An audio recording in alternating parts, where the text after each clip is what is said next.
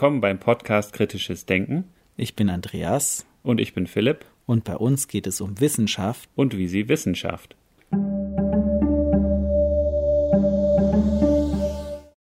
Herzlich willkommen zu Episode 40 vom Kritisches Denken Podcast. Wir wollen die letzten neun Folgen rekapitulieren. Diesmal, jetzt sage ich es richtig. Und die Folge 31, ich erinnere mich, oder ich habe es nachgeschaut, war im Februar. Und wir erinnern uns alle, Februar, da war die Covid-19-Pandemie schon im Gange, aber noch nicht wirklich in Europa oder in Deutschland angekommen. Da ging es ja erst so richtig im März los.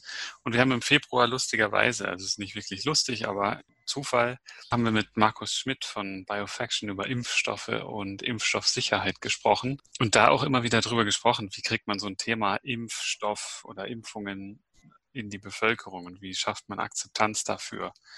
Und ich denke, die Probleme lösen sich gerade zum Teil auf. Also wie bringt man das Thema Impfstoffe in die Bevölkerung? Das ist in aller Munde. Akzeptanz dafür nicht so wirklich, habe ich den Eindruck. Also da polarisiert das Thema Impfung eher noch. Ich habe auch den Eindruck, auch wenn es um Kommentare zu unseren Episoden geht, da erinnere ich mich an einen Kommentar auch zur ersten Coronavirus-Spezialfolge mit Martin Stürmer. Daraufhin gab es einen Kommentar auf unserer Webseite über Influenza-Impfungen und deren Unwirksamkeit, gerade bei älteren Menschen. Und das wird bei Coronavirus-Impfstoffen nicht anders sein und wir sollen doch bitte bei den Fakten bleiben. Und da ist natürlich eine riesengroße Frage, was sind da die Fakten? Und wenn man das Thema Impfstoffe betrachtet, dann ist das ein relativ kompliziertes Thema. Also wenn man da richtig einsteigen möchte in die Immunreaktionen und auch in die Impfstoffforschung, wie das Ganze biologisch vonstatten geht, das ist relativ kompliziert. Und wie das dann auch noch mit dem Gesundheitswesen und der Pharmaindustrie zusammenhängt, sind so wie ich das überblicke, relativ komplizierte Dinge. Und da ist natürlich dann schwierig zu schreiben, einfach bleibt bei den Fakten. Das versuchen wir. Natürlich haben wir auch nicht all die Fakten. Einiges, was wir hier sagen, sind Spekulationen oder Annahmen. Zum kritischen Denken gehört natürlich aber auch immer, dass wir unsere eigenen Annahmen hinterfragen, dass wir versuchen, auch zu schauen, wo wir falsch liegen können, wo Fehler in unserem Denksystem passieren, wo wir vielleicht blinde Flecken haben wo wir gebiased sind und so weiter. Das gehört natürlich alles dazu.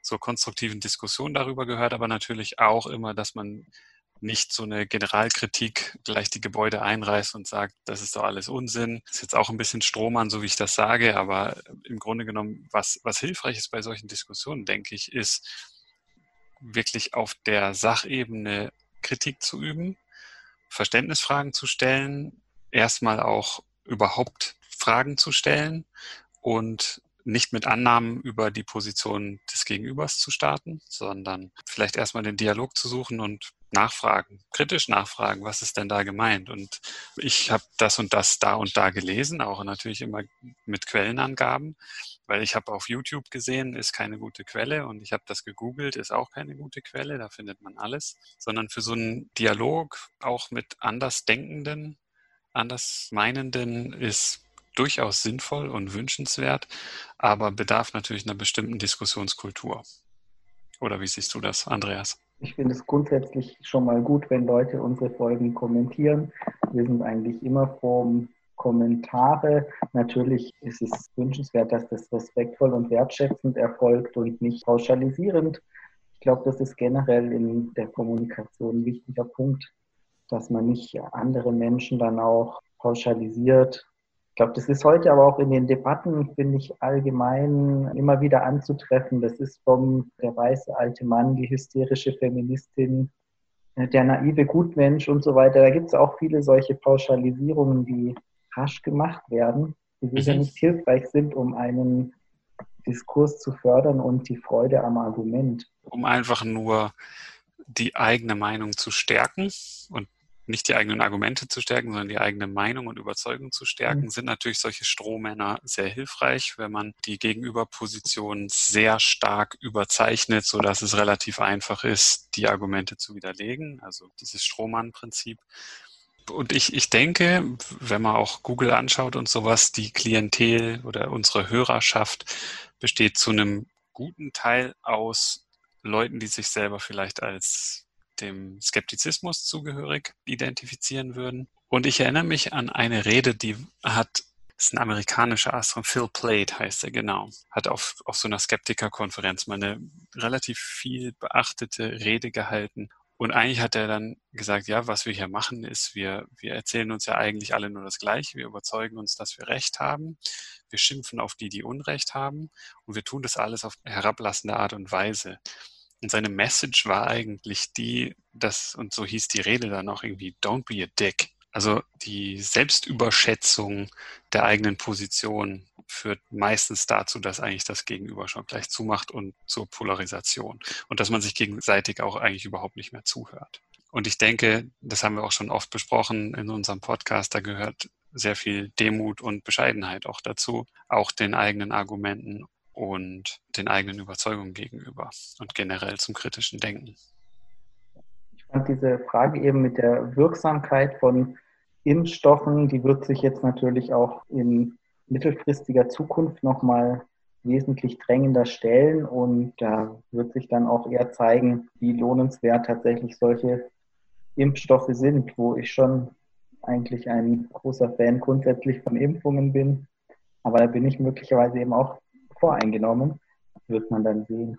Mhm. Aber ganz generell kann man vermutlich schon sagen, dass die Pandemie, so wie sie jetzt passiert ist, bestimmte Themenbereiche schon sehr in die Öffentlichkeit gedrückt hat und dass sehr viele Menschen jetzt besser informiert sind über, was sind Impfungen, was mhm. bedeutet das, äh, sich vielleicht überhaupt erstmal Gedanken machen, ja. nicht über die Covid-Impfung, sondern generell jetzt gerade, wo die nächste Grippesaison ansteht, ist ja auch dann die Frage, macht es Sinn, sich jetzt vielleicht gegen Grippe zu impfen, um die Gesundheitssysteme zu entlasten, falls die Covid-Pandemie dann wiederkommt und die Gesundheitssysteme belastet und macht es Sinn? Und solche Fragen sich zu stellen, ist natürlich sinnvoll. Also ich habe mhm. mich auch für die Grippeimpfung schon angemeldet, obwohl ich selbst nicht zu einer Risikogruppe gehört, aber ich hatte ein paar Mal hintereinander Influenza und das ist schon ganz schön heftig. Und ich habe da einfach keine Lust mehr drauf. Deswegen, seitdem mein Arbeitgeber mhm. bietet das an und seitdem lasse ich mich jedes Jahr impfen. Mhm. Äh, ist natürlich kein hundertprozentiger Schutz, das ist schon richtig. Es gibt ja bei der Influenza auch verschiedene Varianten die dann bevorzugt auch durch die Population gehen und da werden nach Modellen bestimmte Kombinationen von diesen Proteinen, Antigenen, die auf dem Influenza sitzen, vorhergesagt, prognostiziert und basierend darauf werden die Impfstoffe entwickeln und so. Aber das funktioniert eigentlich schon ganz gut und ich muss auch keinen hundertprozentigen Schutz haben, um mhm. doch die Vorteile einer Grippeimpfung zu sehen. Ja, also ich hatte mich auch jahrelang impfen lassen und will es dieses Jahr wieder tun, weil ich einfach viel Kontakt mit auch älteren Menschen hatte und jetzt ja. auch einfach aufgrund der Tätigkeit dann im Gesundheitswesen niemanden anderen gefährden möchte, obwohl ich jetzt selbst auch nicht zu einer Risikogruppe gehöre. Es ist natürlich dann wieder zu diskutieren, welche Bevölkerungsgruppen sollte man impfen oder nicht. Und da gibt es ja auch Diskussionen und Argumente für alles Mögliche. Und wir hatten auch das Thema, was jetzt ja auch immer wieder aufkommt, so der Kommerz in dem Zusammenhang, die Pharmaindustrie, was verdient die jetzt an solchen Impfstoffen? Wir hatten das mit Markus Schmidt auch besprochen, dass da gerade auch was mir noch gar nicht so bewusst war, dass das in der Tierzucht eine sehr große Rolle spielt, weil man da natürlich auch eine entsprechend hohe Anzahl an Impfdosen entsprechend vermarkten kann. Mhm. Dass es dann durchaus ein relevanter Faktor ist, weil es dann Milliardenbeträge sind, die da mhm. umgesetzt werden. Und mhm. natürlich auch bei Impfstoffen, die einmal entwickelt worden sind und unverändert weitergegeben werden können, dann die Entwicklungskosten wegfallen, entsprechend dann gut Einnahmen generiert werden können, ist natürlich auch ein Argument. Andererseits denke ich, ist es nicht immer so attraktiv wie heute, Impfstoffe zu entwickeln für die Pharmaindustrie. Und wir hatten auch das Thema Interessenskonflikte im Gesundheitswesen. Da ging es ja auch gerade darum, wie stark ist denn der Einfluss der Pharmaindustrie auf die Meinung und Haltung der Ärzte und auch deren Verbände? Ja. Und auch da beim Humanimpfstoffmarkt ist es, soweit ich das überblicke, auch so, dass viele Pharmaunternehmen da keinen besonders lukrativen Markt sehen. Und das merkt man jetzt ja auch daran, ich meine, Covid-19-Impfstoff ist natürlich potenziell ein, ein Riesenmarkt. Aber man sieht, dass jetzt auch vielen Staaten daran gelegen ist und den Regierungen das nochmal zu beschleunigen und auch die, die Anreize und auch die Infrastruktur zu schaffen durch sehr hohe Förderbeträge, die da in die Impfstoffforschung gerade gehen. Also das nochmal zusätzlich dazu. Ja, Aber ja. Covid-Thema hatten wir ja dann auch aufgegriffen. Ich denke, da war auch äh, gerade am Anfang von so einer sich verändernden Situation ist ja der Informationsbedarf relativ hoch, habe ich auch bei mir gemerkt. Das fand ich auch äh, sehr erfreulich, sehr gute Wissenschaftskommunikationspodcasts, Sendungen. Mhm. Also wir, wir können auch vielleicht ganz explizit, kennen die meisten vermutlich schon, weil äh, auch in der Presse schon breit getreten, zum Beispiel den NDR Corona Update Podcast, wo regelmäßig, gerade als die Pandemie so richtig losging, der Professor Drosten, finde ich in einer sehr sachlichen und angenehmen Art viele mit dem Coronavirus zusammenhängende Inhalte, Fakten, Tatsachen, wissenschaftliche Zusammenhänge, aber auch Einblicke in den Laborbetrieb und auch in die Klinik gegeben hat, finde ich sehr empfehlenswert und denke ich, hat, der hat ja auch irgendeinen Preis gewonnen, online, weiß nicht mehr, was, die, was das für ein Preis ist, aber irgendeinen Podcastpreis und ich kenne auch so allein bei der Arbeit sind mehrere Leute, die ja unabhängig von auch dann in unseren Sitzungen davon berichtet haben. Also sie würden jedem empfehlen, diesen Podcast zu hören. Finde ich selbst auch. Ich habe es auch alle durchgehört und finde es ein sehr informatives Medium, also Podcast generell. Was sollen wir sagen? Schönes Medium, aber auch jetzt im, im Rahmen des, der Corona-Pandemie sehr hilfreich. Oder Kikules Corona-Kompass finde ich auch zum Teil sehr, sehr interessante Einblicke auch mal von einer anderen Perspektive. Also sich auch da mhm. generell immer auf nur eine Person zu stützen, fände ich auch schwierig. Wobei, wenn ich eine Person aussuchen müsste, dann wäre es wahrscheinlich auch jemand vom Fach, wie zum Beispiel der Professor Drosten. Da würde ich mir jetzt nicht irgendwie den Podcast von einem Lungenarzt an, beispielsweise. Ja. Aber generell eine bessere Idee ist natürlich auch immer ich glaube, das hat der Drosten auch immer gesagt. Man muss die gesamte wissenschaftliche Literatur anschauen und man sollte nicht auf mhm. eine Person hören. Der wesentliche Punkt ist natürlich nachher, was betrifft politische Entscheidungen. Also oder wer trifft politische Entscheidungen und die Entscheidungsträger müssen ja dann auch wiederum nicht nur die Fachexperten berücksichtigen, sondern auch verschiedene Meinungen weil natürlich auch immer Interessenskonflikte bestehen. Also das ist ganz klar. Nicht nur im Gesundheitswesen, sondern auch in der Politik. Oder besonders. In auch in der Politik und gerade wenn es um politische Entscheidungen geht. Aber natürlich wird ein Virologe vielleicht eine ganz andere Perspektive auf entsprechende epidemiologische Entwicklungen haben als vielleicht jemand, der eher im Bildungswesen tätig ist und mhm. dann vielleicht nochmal ein anderes Bild haben. Da ist es ja immer wichtig, wie handeln wir dann entsprechend äh, in der Gesellschaft, in der Demokratie Dinge aus oder was, was kommt dabei raus und wie kann man dann auch manchmal Dinge, die man vielleicht nicht für richtig hält, trotzdem mittragen, dass trotzdem Zusammenhalt in der Gesellschaft gewährleistet ist. Wir hatten ja auch das Thema äh, Moralkompetenz und da geht es ja auch gerade um solche schwierigen Entscheidungen, wo es eben oft keine eindeutigen, klaren Antworten gibt, selbst wenn wir hohe ethische Maßstäbe anlegen oder meinen, die zu kennen. Im Einzelfall sind es doch immer schwierige Entscheidungen, wo wir verschiedene Argumente gegeneinander abwägen müssen. Beispielsweise die Entscheidung, die Schulen bundesweit zu schließen. Ja, oder, ja. oder ich weiß gar nicht, genau. ob das wirklich ein bundesweiter Beschluss war ob, oder ob dann einfach Landkreis nach Landkreis oder Bundesland nach Bundesland, Bundesland. ist ja Ländersache eigentlich, mhm. dass ja, die, Bundesländer, Bundesländer in der Kettenreaktion dann alle die Schulen geschlossen haben. Und das ist auch so eine Frage. Epidemiologen oder Virologen sehen das vermutlich oder hat sich ja auch so herausgestellt, ein bisschen anders als jetzt zum Beispiel Vertreter von Kinderärzten, Kinderpsychologen oder sowas, die dann auch die psychologischen Folgen für Kinder, die dann wochenlang zu Hause sind und in der Folge dann auch für die Familiengefüge.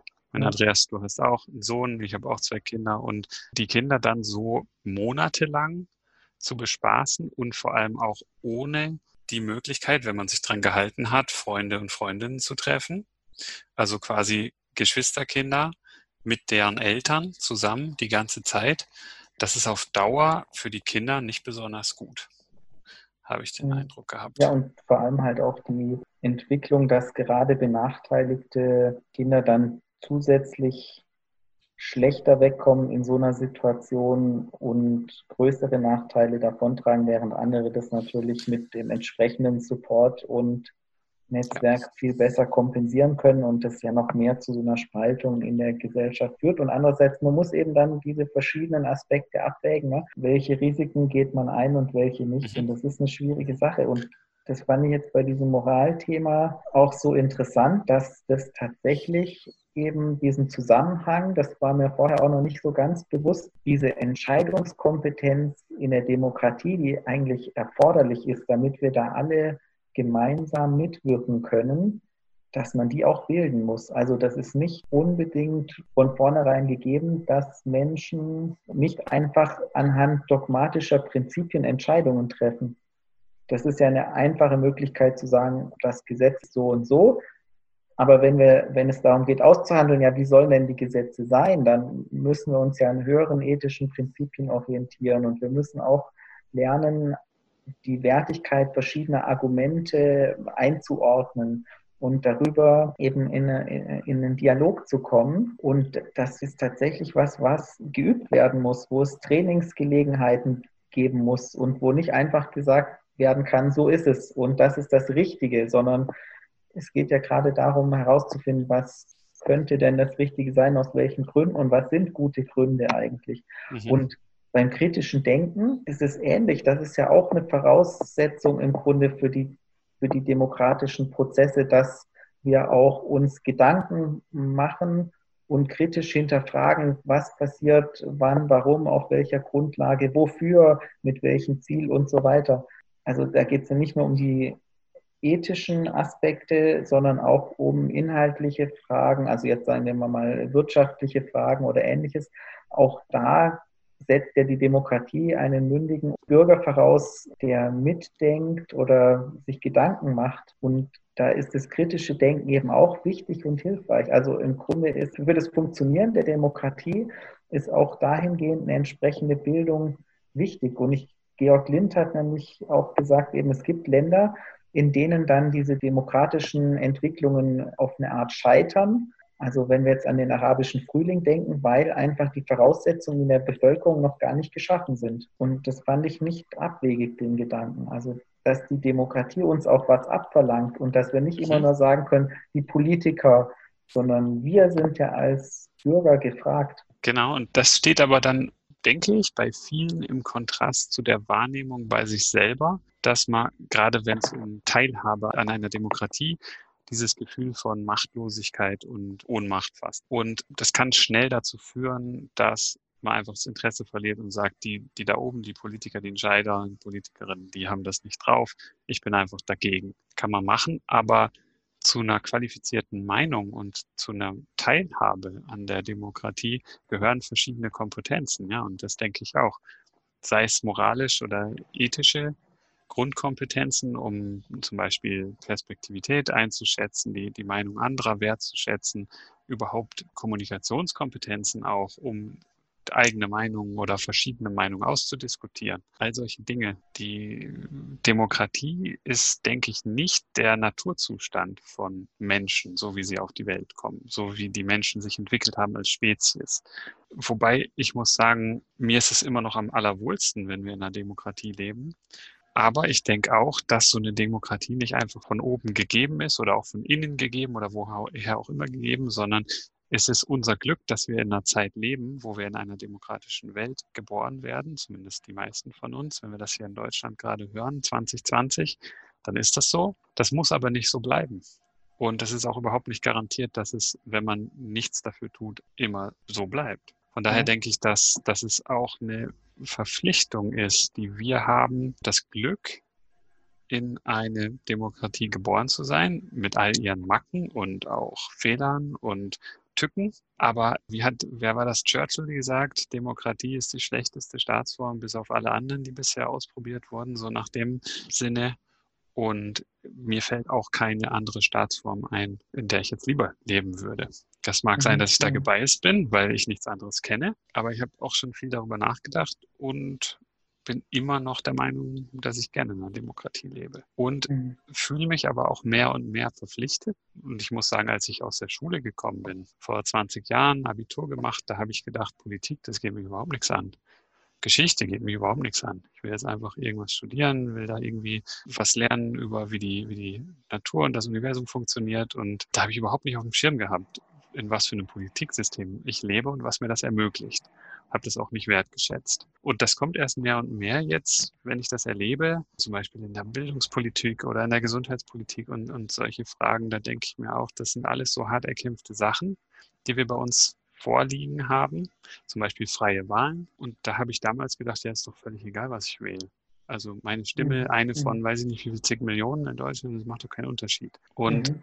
Habe jetzt erst mehr und mehr auch gelernt, dass das eigentlich die falsche Einstellung ist die ich dazu haben muss. Sonst, mhm. sonst kann ich eigentlich gleich diese Vogelstrauß-Methode machen, Kopf in Sand stecken. Und ich erinnere mich noch, als Schüler hatte ich einen Aufkleber auf meinem Schulranzen, da stand drauf, Save the planet, kill yourself. Das würde ich jetzt nicht mehr so sagen. Ich suche mir lieber die Gebiete und vielleicht die Bereiche und die Einflussmöglichkeiten, die ich habe und mache das Beste draus. Also es, mir geht so ähnlich wie dir, die Partizipation, die eigentlich auch die Demokratie von uns fordert, zum Beispiel in Amerika institutionalisiert sich das so ein bisschen mit diesen geschworenen Gerichten. Die hat es bei uns aus guten Gründen nicht, ne? aber da ist man dann einberufen, einbestellt, dann tatsächlich eben wirklich mitzuwirken oder so einen ähnlichen Effekt hatte früher vielleicht auch der Zivildienst?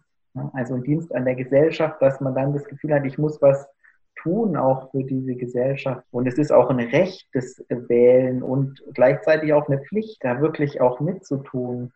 Es gibt so Gedanken, einen europäischen Bürgerdienst oder irgendwelche Sachen, so, ne, ob es da irgendwas geben könnte. Und aber eben auf der individuellen Ebene auch diese Förderung von eben kritischem Denken, Moralkompetenz und da spielt jetzt auch wieder dieses Thema Philosophieren mit Kindern, hatten wir auch eine Episode. Das passt da, finde ich, auch ganz gut, wo es ja auch darum geht, Kindern zu vermitteln, äh, Fragen zu stellen und anderen zuzuhören, hinzuhören, Argumente auszutauschen, respektvoll und wertschätzend in eine Diskussion zu kommen über verschiedene Themen. Und das geht, finde ich, in eine gute Richtung. Also philosophieren mit Kindern, Moralkompetenz trainieren, eben an Beispielen in einer Atmosphäre miteinander sprechen, wo man respektvoll, wertschätzend miteinander umgeht, andere Meinungen zuhören und so Kommunikationskompetenz entwickelt, die wir eben brauchen für die Demokratie.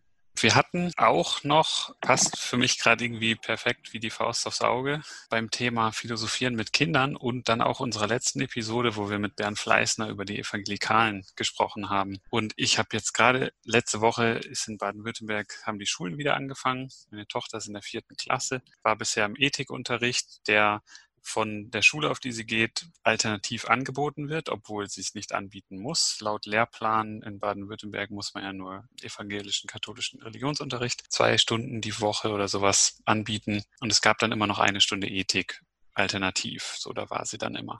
Jetzt habe ich den neuen Stundenplan bekommen und es gibt kein Ethik mehr es gibt nur noch Religionsunterricht.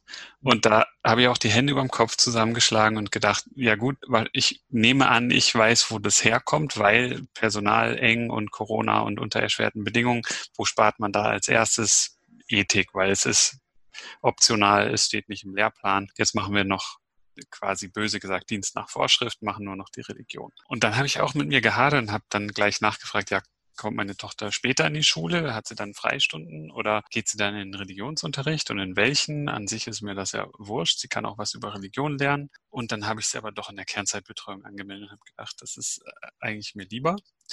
Weil mhm. mit dem Religionsunterricht habe ich echt so meine Probleme und da habe ich dann gedacht, eigentlich die beste Lösung wäre, wenn die Schule so einen Unterricht Philosophieren mit Kindern anbieten würde. Und zwar für ja, alle und mhm. meinetwegen auch Philosophieren über Religion, aber dass die Kinder die Themen bestimmen und die Kinder lernen, über solche Themen sich auszutauschen. Und ich merke, das tun sie gerne. Sie stellen viele Fragen. Ich muss schon immer gucken, dass ich nicht zu sehr meine eigene Meinung dann meinen Kindern aufobtruiere oder dass sie mir das so zu sehr abgucken, ohne das zu hinterfragen. Da versuche ich dann auch schon so philosophische Dialoge oder das kommt häufig vor, dass gerade meine Tochter über Gott reden will, weil das auch irgendwie Thema in der Schule ist. Das, das, da reden Kinder halt drüber. Die stellen sich existenzialistische Fragen. Und das finde ich auch super und unterstützenswert. Und ich versuche dann auch eigentlich die Fragekultur zu fördern und mehr auch meine Kinder anzuregen, diese Fragen zu stellen. Und nicht, so wie es im Religionsunterricht, so wie ich es selber erlebt habe im katholischen Religionsunterricht, dass da die Geschichten, wie sie da gelehrt werden, es ist einfach nicht wirklich mhm. zeitgemäß. Ja gut, wir hatten ja mit Bernd Fleißner auch diesen Aspekt mit der historischen Perspektive. Ich mhm. fand es sehr interessant, wie er das auch nochmal erläutert hat, unter welchen mythologischen mhm. Ideen und politischen Voraussetzungen damals dann auch verschiedene Messiasse unterwegs waren mhm. und in welcher Zeit eben dann auch zum Beispiel die Bibel entstanden ist, wobei ja auch das eine komplexe Geschichte ist. Also es gibt ja viele Bücher und ähm, Schriften, die eben dann nicht aufgenommen worden sind und andere sind aufgenommen und da ist ja auch ein Selektionsprozess. Das ist bei anderen religiösen Texten ähnlich mhm. entstanden, dass sich die so herausgebildet haben und es nicht einfach ein gegebener Kanon ist, ne, genau. der von vornherein so feststand. Mein Sohn geht ja im katholischen Religionsunterricht, das hat seine mir kam auch noch eine Idee kürzlich, und da können wir vielleicht auch noch mal eine Podcast-Episode drüber machen. Das Thema äh, Schulbücher. Da habe ich früher ja. mal was drüber gelesen, die, die Physiklehrbücher in Schulen in den USA, da hat der Richard Feynman drüber geschrieben und dann bin ich lange Zeit gar nicht, hatte ich da nichts damit zu tun. Und jetzt kriege ich es aber auch durch die Schulbücher meiner Tochter mit. Und was ich auch noch parallel dazu erlebt habe, ist, ich habe jetzt einige Bücher nicht gelesen. Ich lese keine Bücher mehr, ich lasse mir vorlesen. Ich bin faul geworden, höre Audiobücher. Aber es gab in letzter Zeit ein paar Bücher, über die bin ich gestolpert. Da habe ich gedacht, sowas wäre eigentlich wunderbares Material für die Schule, weil da geht es nicht um einzelne Themenbereiche, die dann so wie in Tupperdosen eingetuppert werden, was die Kinder dann irgendwie ins Tiefkühlfach irgendwo im Hippocampus oder sowas geschoben kriegen, wo sie sich dann irgendwie 30 Jahre später bitte dran erinnern dürfen, sondern wo eine zusammenhängende Geschichte erzählt wird. Und das, das eine Buch, das ist eine Buchreihe von Richard David Brecht, die Geschichte der Philosophie erzählt an verschiedenen Grundfragen, nämlich wer bin ich, mhm wie ist die Welt? Also so die Grundfragen, die die Menschen eigentlich schon immer interessiert haben, die sie sich schon immer gefragt haben, die Kinder sich auch fragen. Und dann durchexerziert an, was haben die Menschen vor 2000, vor zweieinhalbtausend Jahren darüber gedacht? Wie mhm. hat sich das entwickelt? Immer in Bezug auf die Wirtschaftssysteme, auf die politischen Verhältnisse, auf die Kriege, auf die Einflüsse der Kirche, die sie hatte, im Mittelalter und so weiter. Und das finde ich wahnsinnig spannend. Und ich muss sagen, vor 20 Jahren hätte ich hätte ich wahrscheinlich einen Wirkreiz bekommen. Das hätte mich überhaupt nicht interessiert. Aber mittlerweile finde ich es wahnsinnig spannend, das so im Kontext zu mhm, lernen mhm. und zu verstehen. Und es hilft mir auch wirklich, das zu verstehen, nicht im Sinne von, ich könnte jetzt bei Wer wird Millionär bestimmte Fragen beantworten, sondern ich begreife, aha, daher kommt das. Deswegen mhm. haben wir eine mhm. Demokratie und deswegen haben die da keine und so kam das. Aha, und den Einfluss hatte mhm. die Gruppierung und so weiter. Sowas fände ich als Schulbuch sehr viel sinnvoller als diese Fachbücher, die es heute gibt zum großen Teil. Das mhm. mögen andere Leute anders sehen, aber vielleicht können wir da mal jemanden einladen, der da auch eine ja, vielleicht finden wir jemanden zu dem Perspektive Thema. Wenn jemand dazu mhm. Personen kennt, die sich zum Thema Schulbücher und sowas auskennen, auch gerne melden, gerne kommentieren. Wir hatten dann noch ein Thema in den letzten Folgen, PTSD-Therapiemöglichkeiten. Ich fand es auch eine sehr interessante Folge, nicht nur wegen PTSD, sondern auch, weil wir später noch viel über Gewalt und das Zusammenleben von Menschen, Konflikte und so weiter gesprochen haben. Das war auch sehr spannend. Da hätten wir auch zwei Folgen draus machen können. Ich glaube, wir haben die Hälfte des aufgenommenen Materials bloß verwendet. Ich fand es auch einen sehr interessanten Einblick von einem Forscher, von Thomas Elbert, wie er auch die Forschung selber an diesem Gebiet erlebt hat, im Sinne von, dass er es auch als Privileg erlebt hat, diese Personen zu interviewen, die in diesen menschlichen Abgründen sich befinden und das erlebt haben, als Opfer oder auch als Täter. Das fand ich sehr spannend. Auf das Thema kommen wir dann in Zukunft vielleicht auch nochmal zurück, um das ein bisschen näher zu besprechen. Da kommen wir jetzt am Schluss auch nochmal, wo wir gerade gesagt haben, dass die Demokratie ja auch Partizipation erfordert, darauf hinweisen, dass wir uns auch eben sehr über Partizipation freuen und Kommentare jeder Art. Genau, also auch respektvolle Kommentare jeder Art. Wir lassen uns auch beschimpfen am Podcast. Wenn das völlig haltlos ist, ignorieren wir das auch gerne. Aber ist bisher noch nicht vorgekommen. Die allermeisten Kommentare waren eigentlich sehr konstruktiv ich würde mir auch sehr wünschen, dass wir mehr darüber erfahren. Warum hört ihr einen Podcast über kritisches Denken an? Ich meine, der Titel an sich, der ist jetzt nicht besonders sexy. Für, für mich irgendwie schon, weil das Thema interessiert mich, aber so ganz generell. Oder was macht das Thema kritisches Denken interessant für euch? Warum setzt ihr euch da überhaupt mit auseinander? Das, das würde uns sehr interessieren. Also wir sind immer froh darüber, wenn wir erfahren, was ihr zu dem Thema denkt. Schön, wenn ihr so weit zugehört habt. Vielen Dank. Vielen Dank fürs Zuhören. Wir haben auch die nächste Episode bereits aufgenommen. Da wird es dann auch um demokratische Prozesse gehen, um kritisches Denken und Demokratieverständnis. Wir haben mit ich, mhm. Beat Rinker gesprochen vom Denknetz in der Schweiz. Sehr interessantes Gespräch. Das kommt als nächstes. Vielen Dank fürs Zuhören und bis zum nächsten Mal. Vielen Dank fürs Zuhören. Wenn euch die Episode gefallen hat, dann empfehlt uns gerne weiter und gebt uns eine 5-Sterne-Bewertung auf dem Podcast-Portal eurer Wahl. Folgt uns auf Twitter, liked uns auf Facebook. Wir freuen uns über Kommentare und Feedback von euch. Und Möglichkeiten, den Podcast zu unterstützen, findet ihr auf der Website.